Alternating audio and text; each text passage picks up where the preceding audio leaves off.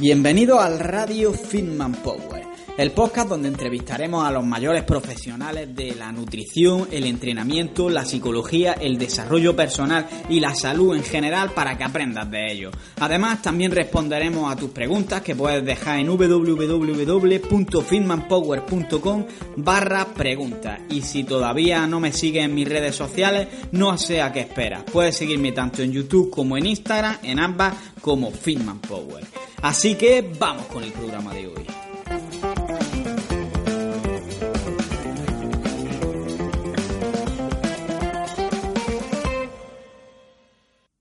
Muy buenas, hijos del hierro, y bienvenidos una vez más aquí a Radio Fitman Power.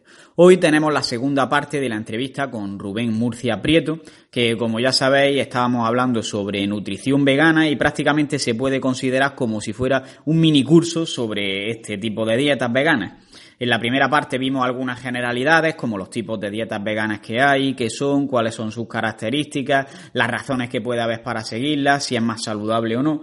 Y ya vamos a entrar un poco en los nutrientes en los que puede existir un déficit y vamos a ver cuáles serían las recomendaciones generales. Hablaremos en concretamente en esta parte de la entrevista sobre la vitamina B12, que suele ser el más polémico de todos, sobre el consumo de proteínas y por último hablaremos también sobre el consumo de calcio en una dieta vegana. Muy interesante, os recomiendo escucharla entera, tanto esta como la primera parte y la tercera que subiré en unos días. Y recordaros, como siempre, que he creado un grupo de Telegram donde nos estamos ayudando mutuamente, la gente pregunta dudas, hablan sobre suplementos, sobre accesorios para el gimnasio y al final se está formando un ambiente muy bueno y estamos ya más de 100 personas probablemente, porque estoy grabando esto con bastantes días de antelación a cuando voy a subirlo. Y simplemente deciros eso, que podéis uniros mediante el enlace que dejaré en la descripción, que es el de www.fitmanpower.com barra Telegram. Y os va a dar la opción de descargaros la aplicación de Telegram o directamente de uniros al grupo si ya la tenéis. Así que nada, os dejo con Rubén. Cómo suena, imposible va a llegar ya, nadie me va a frenar, ahora soy yo el que se va a levantar yo. Y bueno, vamos a entrar ya un poquito más a fondo en analizar este tipo de dietas veganas y vegetarianas eh, desde el punto de vista de cada nutriente en el que pueden existir deficiencias y vamos a ver cuáles serían las soluciones. Si nos ponemos a hablar del tema de la vitamina B12, podríamos hacer un podcast entero de, de otras de dos, tres horas fácilmente. Entonces quiero que me des tu opinión general sobre la vitamina B12 en los veganos, vegetarianos o lácteo-vegetarianos, en qué casos sería necesaria, en cuáles no, etcétera. Vale. Pues vamos a hablar un poquillo de la vitamina B12, que es de lo que más se habla. Yo, lo primero decirte que yo no soy el mayor experto en vitamina B12, ¿vale? Eso es lo primero. O sea, que puede ser que alguna de las cosas que diga pues no, no, no sean perfectas, ¿vale? Pero lo que sí que parece que algunas veces los problemas de, de deficiencia de B12 son más por problemas de absorción que por problemas de ingesta, ¿vale? Por ejemplo, un exceso de alcohol, enfermedades intestinales, celiaquía, parasitosis, algunos tipos de anemia, cirugías intestinales, y sobre todo hoy día mucha gente, pero mucha gente toma los prazoles, el omeprazol o antiácidos, ¿no? Inhibidores de bomba de protones, vamos. Y estos alimentos, que son de los más consumidos en nuestro país, pues también inhiben la absorción de vitamina B12. Incluso con la edad, las personas mayores de 50 años, hay una gran proporción, estamos hablando de personas omnívoras, ¿eh? que tienen déficit de, de vitamina B12, ¿no? ¿Cuál es el problema con la vitamina B12? Pues, por ejemplo, que la homocisteína, eh, si se sube mucho, es un, es un factor de riesgo cardiovascular. Y aunque una homocisteína, eh, la causa de una homocisteína, alta eh, principal es la, el déficit de ácido fólico, que realmente el ácido fólico es súper común en los vegetarianos que toman muchas verduras y no se, no se da pero también influye, por ejemplo, la vitamina 6, que tampoco se da ese déficit en, los vegetarianos, pero sí la escobalamina, ¿no? La, vitamina B12. Y eso puede resultar en un riesgo serio para la salud, que podría, podría provocar, pues, por ejemplo, eh, desde anemia megaloblástica a un aumento, como hemos dicho, de la homocisteína, incluso problemas neurológicos serios, ¿no? Sabemos que las personas que siguen una dieta vegetariana y vegana, lo hemos dicho antes, que tienen un buen estatus, un buen estatus de, de ácido fólico, ¿no? Y ese buen estatus de ácido fólico, en algunos casos, puede enmascarar eh, síntomas hematológicos que están causados por las deficiencias de, B12, ¿no? Y eso podría hacer retrasar el diagnóstico hasta que aparecieran ya problemas serios, sobre todo a nivel neurológico, ¿no? ¿Qué nos dicen los estudios sobre la deficiencia de vitamina B12 en vegetarianos y veganos?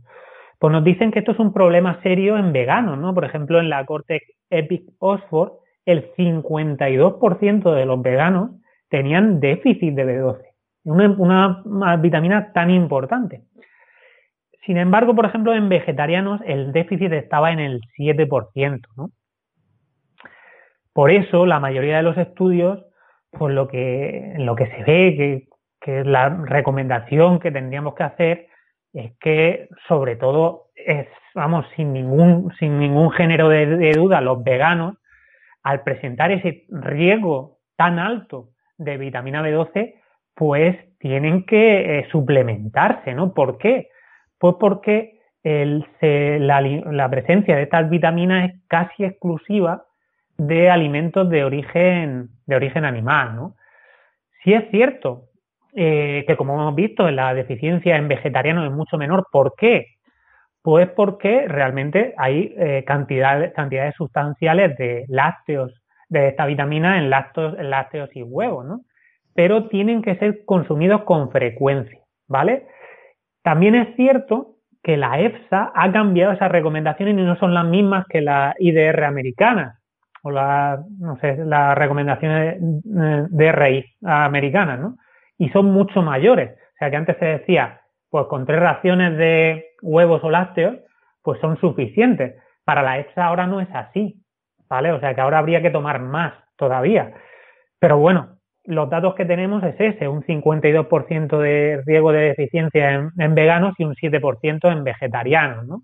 Yo no me voy a decantar cuáles son mejores las recomendaciones del Instituto de Medicina o, las de la EFSA. No entro en ese, en ese tema, ¿no? O sea, no sé si habrá razones suficientes para haber subido tanto eh, las recomendaciones de B12 para, para la población. Yo lo desconozco, ¿no? Eh, supongo que mm, el, Instituto Americano debería haber cambiado también las suyas y no lo ha hecho, ¿no? Pero bueno, también es verdad en el tema de la B12 que hay mucha gente que se ha confundido, ¿no? O sea, por ejemplo, hay algas como la espirulina que eh, la gente creía que tenía B12 y se pusieron a tomarla como si no hubiese un mañana, ¿no? Y claro, realmente lo que tenía este tipo de alga era un análogo eh, y realmente ese análogo pues no tenía actividad biológica, ¿no? Incluso en, en algunos eh, análisis pues podría pues darnos una apariencia engañosa, ¿no? Y creer que realmente nuestro estatus de vitamina B12 es bueno, pero realmente no, no lo es, ¿no? Por eso, pues la clave es una buena evaluación clínica del estatus de vitamina B12. Eh, pues, por ejemplo, eh, analizando el ácido metilmalónico, eh, la homocisteína, o la trascobalamina 2, ¿no? Esos análisis pues serían mm, más menos engañosos, ¿no? En cuanto a las fuentes de origen vegetal que contienen vitamina B12 activa, sí que sabemos que hay algo, algunos estudios que sí que muestran que, por ejemplo, los champiñones comunes, el alga nori y eh, la alga clorela, pues tienen pequeñas cantidades de eh, B12, pero eh, esas fuentes no podrían garantizar una ingesta adecuada en la práctica diaria. ¿no? Sí que es cierto que, por ejemplo, cuando se, se comparan algunos estudios veganos que toman este tipo de alga, pues se ve que el estatus de vitamina B12 es mayor que si los que no lo toman, pero aún así eh, no es comparable con la gente omnívora. Y bueno, pues decir, hay mucha gente eh, que es omnívora y dice, bueno, pues yo realmente no necesito suplementarme de B12, ¿no? Pero también si mm, tú realmente comes como el 90% de la gente eh, alimentos eh, o carnes industriales, pues que sepas que tú no te vas a alimentar de B12, pero que al cerdo que estás comiendo sí que le han alimentado con un suplemento de B12. Tú no te estás suplementando de B12, pero han tenido que suplementar al cerdo, ¿vale? Porque no pasta, no es libre, ¿no? Y bueno, eh, en principio, para concluir, pues podríamos decir que por la importancia y por la evidencia eh, importante que tenemos, pues todos los veganos y aquellos vegetarianos que tengan un consumo de lácteos y huevos reducidos, pues obligatoriamente tienen que asegurar una ingesta de, vitamina B12, ¿no? Y la opción más sencilla y más estudiada, pues es un suplemento de cianocobalamina. Eh, por ejemplo, en el caso de enfermedad renal, sí que es verdad que la suplementación debería de llevarse a cabo en vez de con cianocobalamina, con metilcobalamina.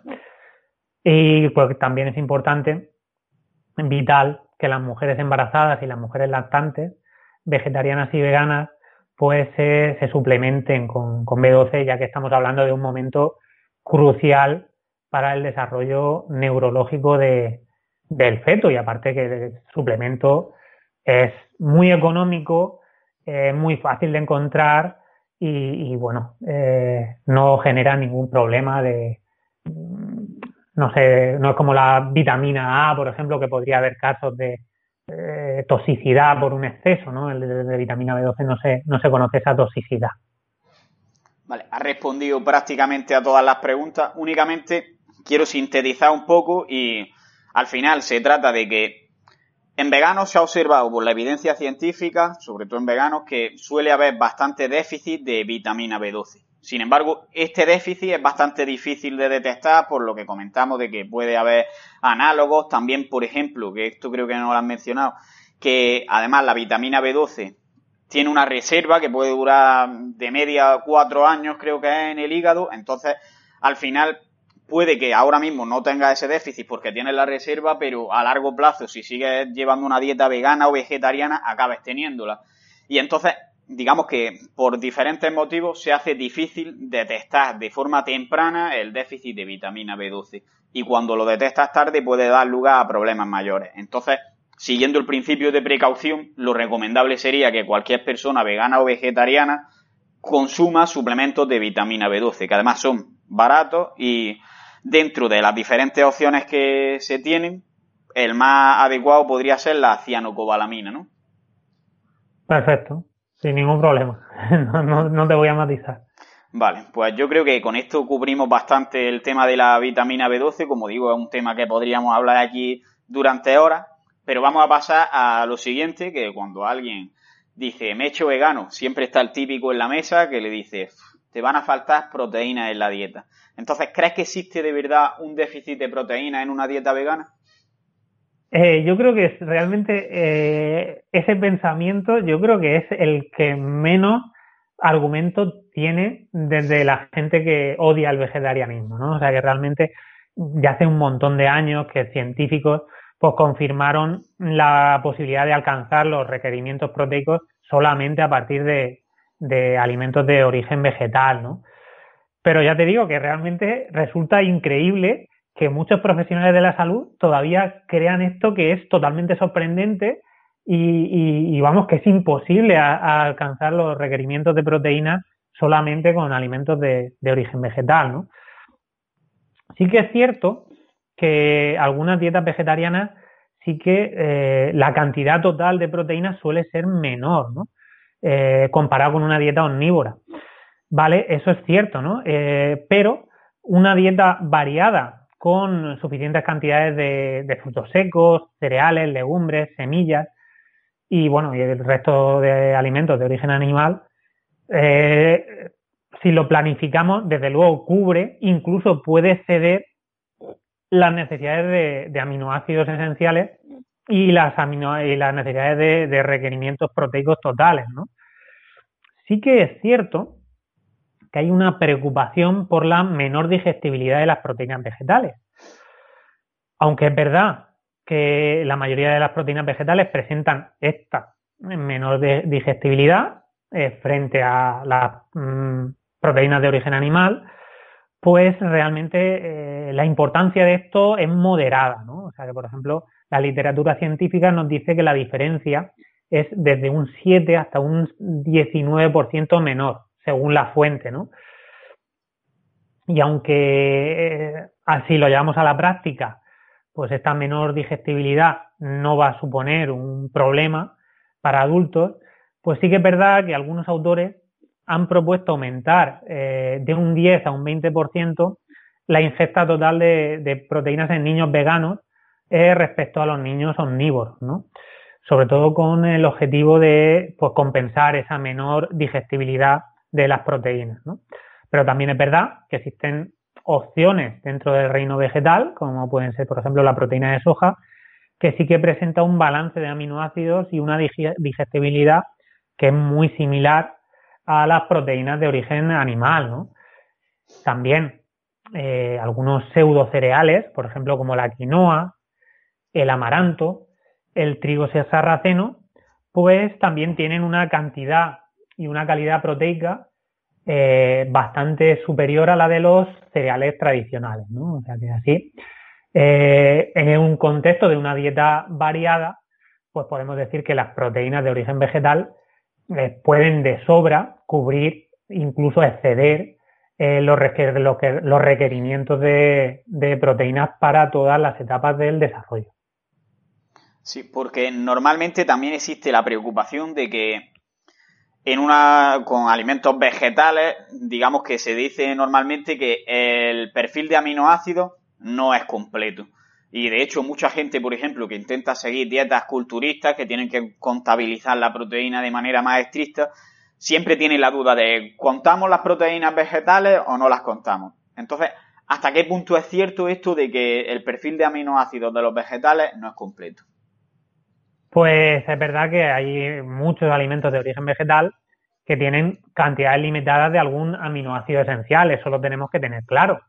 Y por eso históricamente, cuando yo, por ejemplo, estudiaba en la carrera o en el módulo, pues se decían, eh, se hablaban sobre proteínas incompletas, que eran las de los alimentos de origen vegetal, y las proteínas completas, que eran las de los alimentos de origen animal. Eh, por eso se habla sobre la menor digestibilidad de, las proteínas vegetales. Y sí que es verdad que, hemos comentado que las proteínas vegetales presentan una mejor, menor eh, digestibilidad frente a las animales, pero eh, bueno, hemos comentado que este eh, porcentaje pues no es muy significativo. Y, bueno, realmente lo que es aumentando un poco ese, ese, ese porcentaje de, proteínas, no habría ningún problema, ¿no?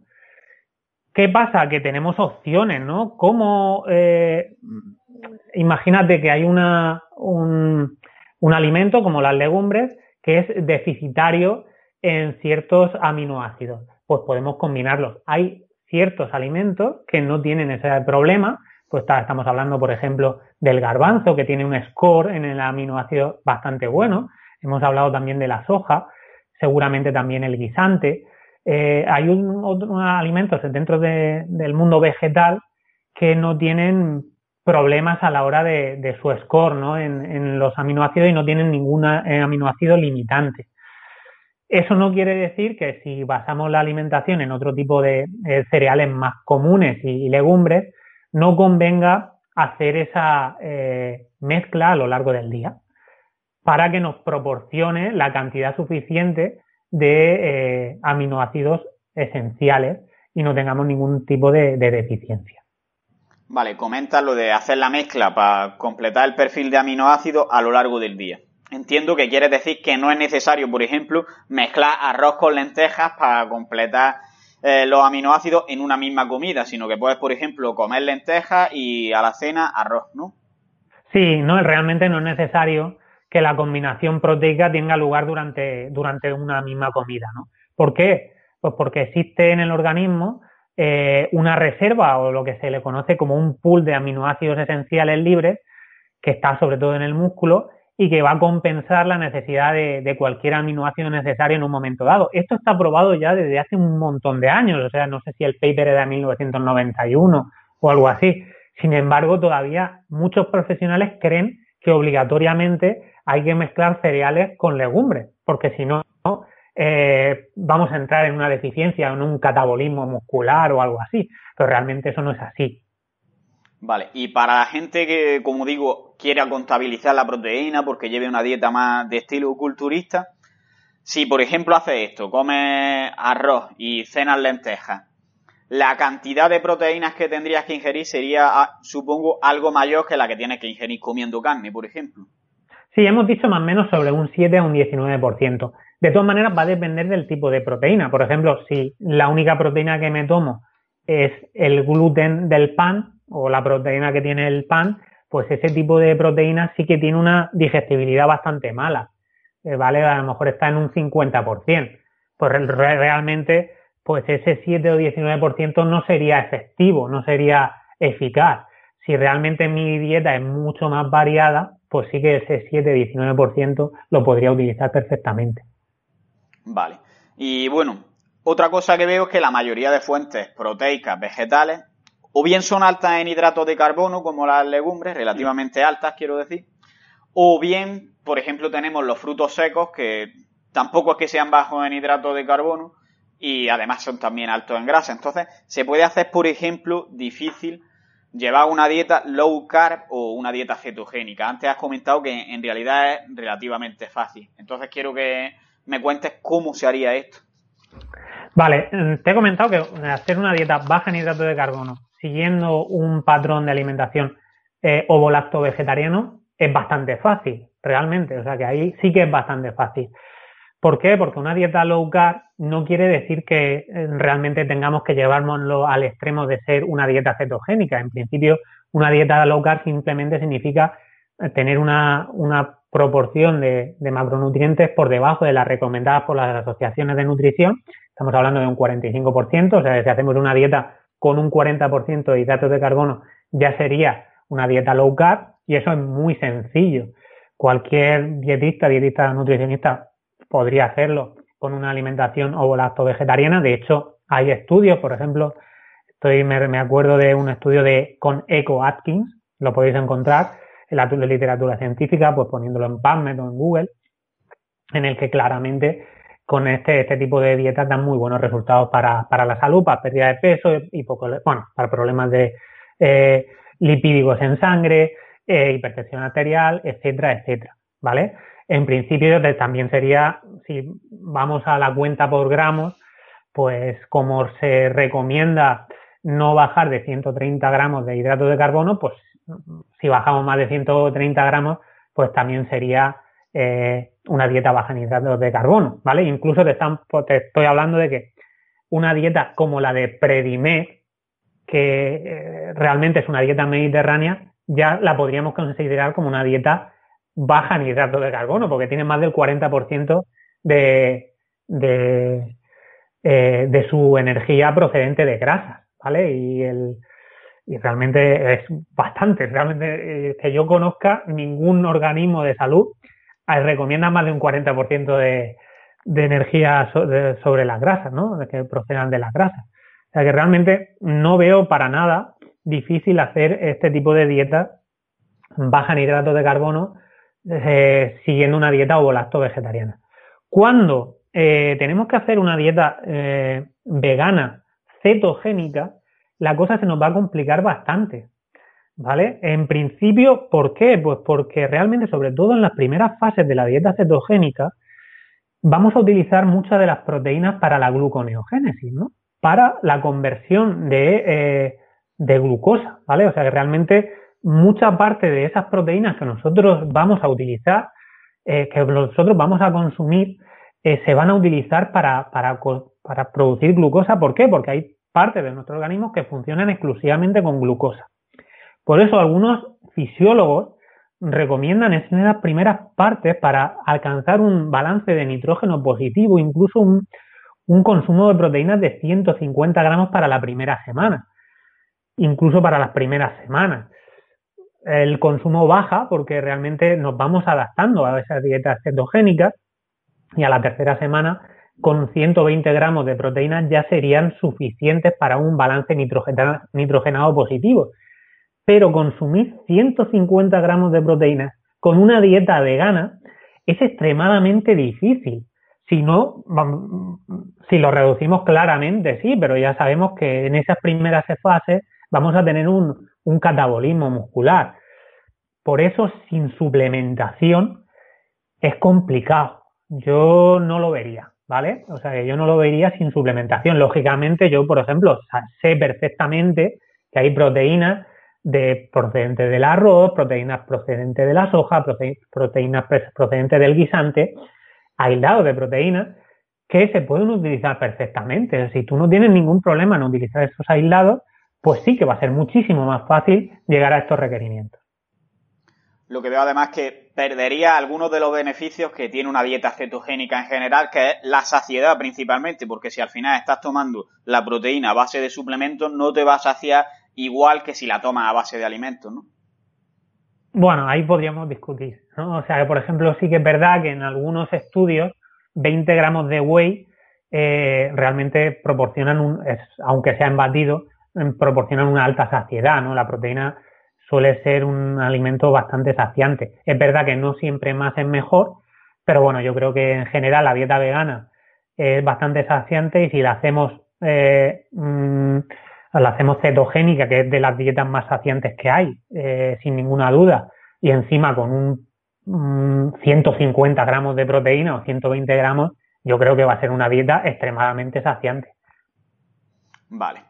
Bueno, y otra de las cosas que se tienen muy asentadas, sobre todo por lo menos aquí en España, es que los lácteos son la única fuente de calcio que existe.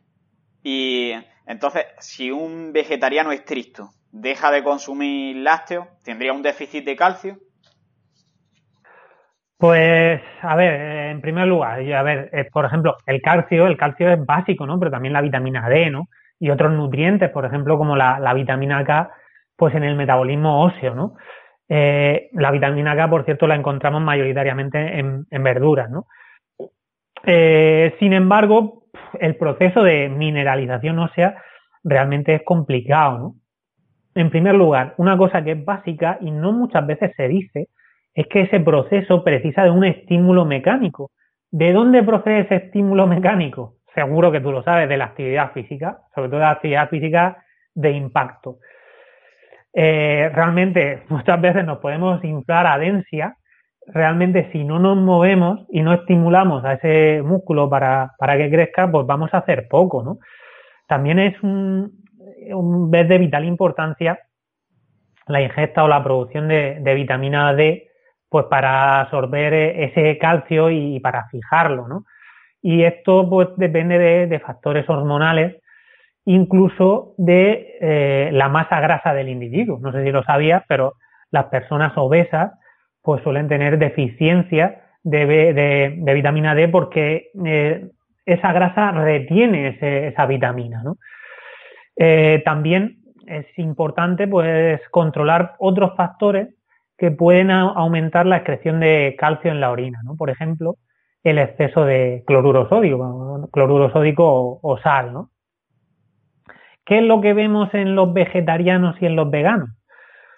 Pues en general, si comparamos la ingesta de calcio entre ovolacto vegetarianos y no vegetarianos o omnívoros, pues realmente es muy parecida, o sea, no hay cambios significativos. En lo que sí que es verdad que en, las dietas veganas o vegetarianas estrictas, pues sí que es verdad que es, menor, ¿no? Eh, en principio, en ovo-lacto vegetarianos, pues un consumo moderado de lácteos, por ejemplo, estamos hablando de dos porciones al día, pues ya podría suponer un aporte significativo eh, y mm, con suficiente biodisponibilidad de calcio, ¿no? ¿Qué pasa con los veganos? Pues que se debería planificar una dieta pues para alcanzar un consumo adecuado. ¿no? ¿Cómo? Pues con vegetales ricos en calcio. Eh, también se pueden utilizar alimentos fortificados, ¿no? Que llevan suplementos de, calcio, ¿no? ¿Qué nos dicen los estudios? Pues unos estudios muestran que en general los vegetarianos no tienen problemas con, problemas óseos, pero los veganos sí que presentan una menor densidad ósea en comparación con, los omnívoros, ¿no? O con los no vegetarianos. Aunque, eh, si vamos también a analizar estos estudios, estos metaanálisis, lo que nos muestran es que esa deficiencia solamente se produce en, eh, en veganos cuya ingesta de calcio es menor a 525 miligramos al día, ¿no? O sea que realmente esas personas, esos veganos, eh, que tomaban tan poquito calcio, sí que presentaban un mayor riesgo de fractura, pero no el resto de, veganos, ¿no? Que tomaban más calcio. O sea que realmente sí que es cierto que los veganos deberían planificar bien el aporte de, de calcio de sus dietas, ¿no? Vale, y para planificarlo de forma correcta, ¿qué fuentes de calcio podría consumir? Pues aunque el calcio está realmente presente en, muchos origen, en muchos alimentos de, origen vegetal, pues tenemos que tener en cuenta sobre todo los oxalatos, ¿no? Estos están presentes en, algunas verduras y también tenemos los citatos que están en algunas legumbres y bueno, otros alimentos como los polifenoles también podrían disminuir su, absorción. ¿no? Eh, ¿Dónde los encontramos? Como lo has preguntado, pues por ejemplo en verduras bajas en oxalatos, como la col rizada, la colchina, el brócoli, la berza, la berza muy utilizada en, en la, por ejemplo en León, mis padres son de allí, mis abuelos también, eh, y allí el, prácticamente la base de la alimentación cuando yo era pequeño era, era el cocido con berza, eh, sobre todo garbanzos con berza, porque muchas veces no había carne. ¿no?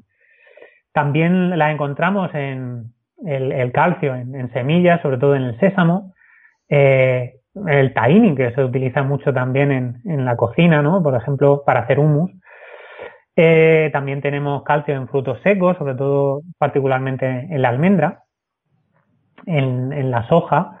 Eh, también, por ejemplo, los higos secos, las naranjas también tienen algo de calcio. Y bueno, también hemos dicho que la posibilidad de utilizar alimentos fortificados, pues por ejemplo como bebidas o leches vegetales eh, ricos en calcio o el tofu fermentado también con sales de calcio, yogur, por ejemplo, de soja enriquecido, pues todo eso pues podría constituir una fuente adicional de calcio que sería bastante importante a la hora de alcanzar esos requerimientos mínimos diarios que son útiles pues para mm, asegurar esa salud ósea, ¿no? Vale, ahí tenemos una lista bastante importante y otra cosa es que tú te pones a mirar las recomendaciones y ves que en España la ingesta diaria recomendada de calcio es unos mil miligramos, si no recuerdo mal, pero luego miras la de otros países y es prácticamente la mitad. Entonces quiero que, me digas por qué crees que pasa esto, cuál es el problema, si es por la porción absorbible, por qué existe tanta diferencia. Sí, a ver, realmente cuando vas a la literatura científica y cuando ves un poco, miras observacionalmente qué está pasando, ¿no? O sea, que por qué, por ejemplo, los mayores problemas óseos, óseos se producen en países con mayor ingesta de calcio, ¿vale? O sea que tenemos que tener claro que simplemente el calcio no nos asegura nada, ¿vale? Otra cosa, yo creo que es muy importante, básico, la latitud y el contexto de cada país. ¿Por qué? Pues, por ejemplo, estamos hablando en Canadá, en los países, yo qué sé, en, los países del norte de Europa, Rusia, eh, Suecia, Dinamarca, en todos estos tipos de países, pues realmente la exposición que ellos tienen solar durante unas largas periodos del año eh, aunque ellos se expongan al sol, realmente la vitamina D que van a sintetizar es mínima, ¿vale? Eh, eso va a repercutir seriamente en su salud ósea. Por eso en estas personas seguramente influya más un mayor aporte del calcio que en, países eh, más meridionales o más de, pues que en el que mm, podemos sintetizar, pues estamos hablando por ejemplo desde las Canarias para abajo, que pueden sintetizar vitamina D con el sol durante todas las épocas del año, simplemente exponiéndose eh, durante un corto periodo de tiempo al sol, ¿no? Es cierto que nosotros, por ejemplo, aquí en España, en la península ibérica, en periodos de invierno, pues necesitamos altas exposiciones al sol, estamos hablando, pues yendo con chaquetica, ¿no? Como vamos ahora, dos horas, exponernos al sol durante dos horas para tener la suficiente vitamina eh, D necesaria, ¿vale? Es cierto que también tenemos unas reservas, pero bueno, tampoco sería mala idea, pues hacernos un análisis, pues, eh, tras el invierno para ver cómo suelen estar nuestros valores, ¿no? Eh, de, vitamina D, porque realmente la vitamina D es, es, un serio problema de, salud pública, ¿no? Estamos hablando en todos los países, incluido en países que tienen una exposición al sol o tienen eh, una incidencia de la luz solar mm, muy importante durante todo el año. Por ejemplo, en algunos estudios en Canarias que hemos dicho que se podría sintetizar fácilmente vitamina D durante todo el año, eh, se estudian los eh, estudiantes de medicina y más de la mitad de ellos tenían déficit de vitamina D. O sea que realmente son muchas cosas en las que influyen, por eso las recomendaciones son tan distintas pero resulta paradójico que, por ejemplo, eh, la, Organización Mundial de la Salud dé unas recomendaciones de no tomar menos de 400 miligramos de calcio eh, o asegurar 400 miligramos de calcio y otras asociaciones pues metan ahí 1200, 1500 miligramos que multiplican esas recomendaciones, ¿no? Resulta bastante curioso. Que pueda haber incidencia o puede meterse la industria láctea por ahí, subvencionando muchas veces ese tipo de revisiones. Es posible. Estoy muy de acuerdo y también hay que tener en cuenta que, por ejemplo, en España hay una recomendación mayor que en países que están más al norte y que por tanto van a tener menos exposición solar en general. Y esto lo veo principalmente por el tema de que aquí la principal fuente la tenemos como eh, los lácteos para el calcio y al final no absorbemos todo el calcio que pueden tener los lácteos. Entonces, si nos estamos fijando únicamente en la ingesta de, calcio, pues no vamos a absorberla toda igual con lácteos que, por ejemplo, con otras fuentes que veo que se absorbe, como puede ser la almendra, el tofu eh, que esté fermentado en sal de calcio que has comentado antes, o por ejemplo la col o la leche de soja. Entonces, con una ingesta menor de estos alimentos va a tener una disponibilidad de calcio mayor, ¿no? Sí, habría que ver eh, ambas, ambas partes, ¿no? O sea, que por ejemplo tú estás comentando, sí, es verdad que eh, las crucíferas tienen mayor absorción de calcio, pero también es cierto que tienen menos cantidad de calcio. El menor calcio que tienen se absorbe mucho mejor. Eso está bien, ¿no? O sea, por ejemplo, quiero recomendar desde aquí eh, un, eh, eh, Lucía Redondo tiene un librito sobre la leche gratuito, es un PDF que se puede bajar, no sé si son 30 folios o algo así, y que sí, que tiene tablas sobre la distinta absorción de diferentes alimentos con calcio, ya te digo, habría que tener presentes las dos cosas, tanto la cantidad de calcio como la absorción de calcio. En general, sobre la leche es del 30-35%, pero bueno, también es verdad que tiene mucho calcio también, por ejemplo, hemos dicho las semillas de sésamo, que tiene todavía más calcio que la, que la leche, pero la digestibilidad o la absorción de calcio es menor. Vale, en las notas o en la descripción voy a intentar dejar el PDF este que dice, un enlace, lo buscaré. Y ha hablado también sobre la importancia de la vitamina D. ¿Por qué es tan importante la vitamina D en este aspecto?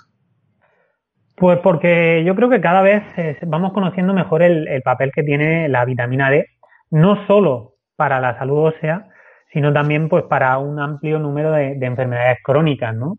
Estamos hablando de enfermedades tan importantes como enfermedades cardiovasculares, enfermedades metabólicas, incluso en el cáncer, ¿no? Y bueno, también es cierto que los niveles en sangre de vitamina D van a depender de, esa exposición al sol del individuo, también de la ingesta ¿no? de, alimentos, eh, los suplementos, y que, bueno, que realmente mm, no sé si, bueno, cuando se estudia nutrición y, dietética, cuando cuadras una dieta, yo por lo menos cuando las cuadraba, en general siempre me quedaba corto de, vitamina D, increíblemente, o sea que yo ponía de todo, alimento, era siempre una alimentación omnívora, pero siempre me quedaba por debajo de vitamina D y siempre tenía que poner en observaciones, pues se recomiendan paseos al sol, y bueno, si puede ser con, em, no solo poniendo las manos y las caras, si puede ser también la, pues con coma corta o exponiendo también los brazos. Porque es verdad que realmente, eh, en general, pues solo con alimentación es complicado llegar a esos recursos que, que, bueno, a esas necesidades de vitamina D que nos dicen las recomendaciones de ingesta, ¿no? Eh, es verdad que el aceite de hígado de bacalao, por ejemplo, el aceite de hígado de, pescado sí que tiene mucha vitamina D, pero realmente no lo solemos utilizar, ¿no? Aparte Los no... vegetarianos, pues podrían obtener pequeñas cantidades de vitamina D, pues por la leche y, y por los huevos, ¿no? Pero la mayoría vendría de alimentos fortificados, como por ejemplo la leche, que se, suele suplementar con vitamina D, ¿no? Y los veganos sí que dependen prácticamente exclusivamente de ingesta de alimentos fortificados y de exposición solar, ¿no? Sí que es cierto que hay una fuente vegetal de vitamina D, solo hay una que conozcamos hoy día, que es los champiñones expuestos o desecados al sol. O sea que realmente si estos champiñones se irradian con esa luz ultravioleta del sol, pues el ergosterol que tienen pues puede pasar a, vitamina D2, ¿no? Simplemente sería laminar los champiñones, ponerlos 15 minutos al sol por una cara y 15 minutos al sol por otra y tendríamos pues prácticamente cantidades similares a, la vitamina D que tiene el salmón, ¿no? Teniendo en cuenta que, los, eh, que este tipo de, eh, de hongo, pues pesa muy poco realmente. O sea que eh, si tenemos que hacer 300 gramos, comer 300 gramos de champiñones, pues lógicamente tendremos que laminar una buena, vamos, tendremos que comprar, gastarnos ahí medio sueldo en champiñones. Pero bueno, sí que es verdad que, los champiñones sí que se han demostrado que, aumentan la, la 25 hidroxivitamina D en, en el suero pero bueno, que realmente hasta qué grado esto la gente va a hacer esto es complicado, ¿no? O sea, realmente eh, los veganos no, yo no conozco veganos que empiecen a laminar champiñones, a ponerlos al sol, pues para consumir eh, vitamina D3, ¿no? Eh, como realmente sí que es cierto que sobre todo en veganos los niveles de en, en sangre de vitamina D pues son bastante bajos, pues sería importante sobre todo asegurar la exposición eh, solar y ver eh, el uso adecuado de suplementos, ¿no?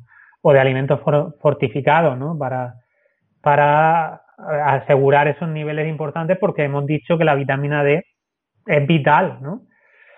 Y, y bueno, pues realmente el consejo, ¿qué podríamos aconsejar? Pues mínimo de 10-20 minutos de exposición solar al, al día pero que va a depender mucho de la latitud, del tipo de piel que tenga la persona, de la hora del día y, de la estación, ¿no?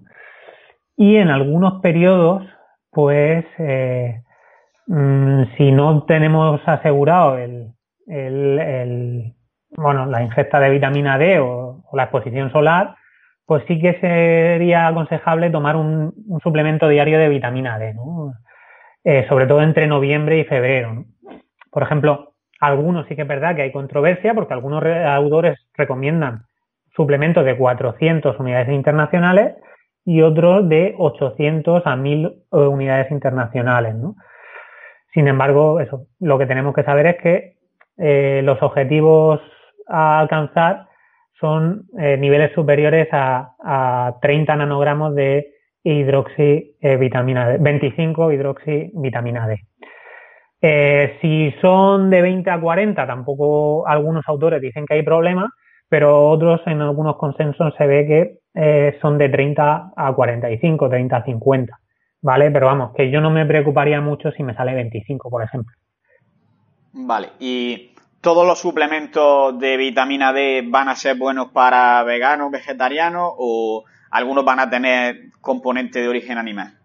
Pues la mayoría van a provenir de de animales, pero también en el caso de los veganos, pues existen en el mercado suplementos de vitamina D2 que son obtenidos a partir de fuentes no animales, ¿no? O sea, mayoritariamente levaduras. ¿Y cómo podrían encontrar, por si hay alguien que quiera consumir este tipo, este tipo de suplementos que sean de origen vegetal totalmente? Claro, claro, simplemente, a ver, por ejemplo, una página en la que yo compro, bueno, ahora mismo no me suplemento, pero cuando me he suplementado he comprado un montón de cosas, es en IERF por internet, es una página americana, los precios son súper bajos, o sea que realmente puedes perfectamente poner ahí vitamina, bueno, de eh, vegan y te van a vender un montón de vitamina de vegan y no va a haber ningún problema. Pues hasta aquí el episodio de hoy. Espero que os haya gustado y os haya sido de utilidad. Y si es así, no dudéis en compartirlo en las redes sociales, en darle al corazoncito y si queréis cualquier cosa, en dejarme un comentario porque me encanta leer y responder vuestros comentarios. Así que no me enrollo más y un saludo y a seguir creciendo.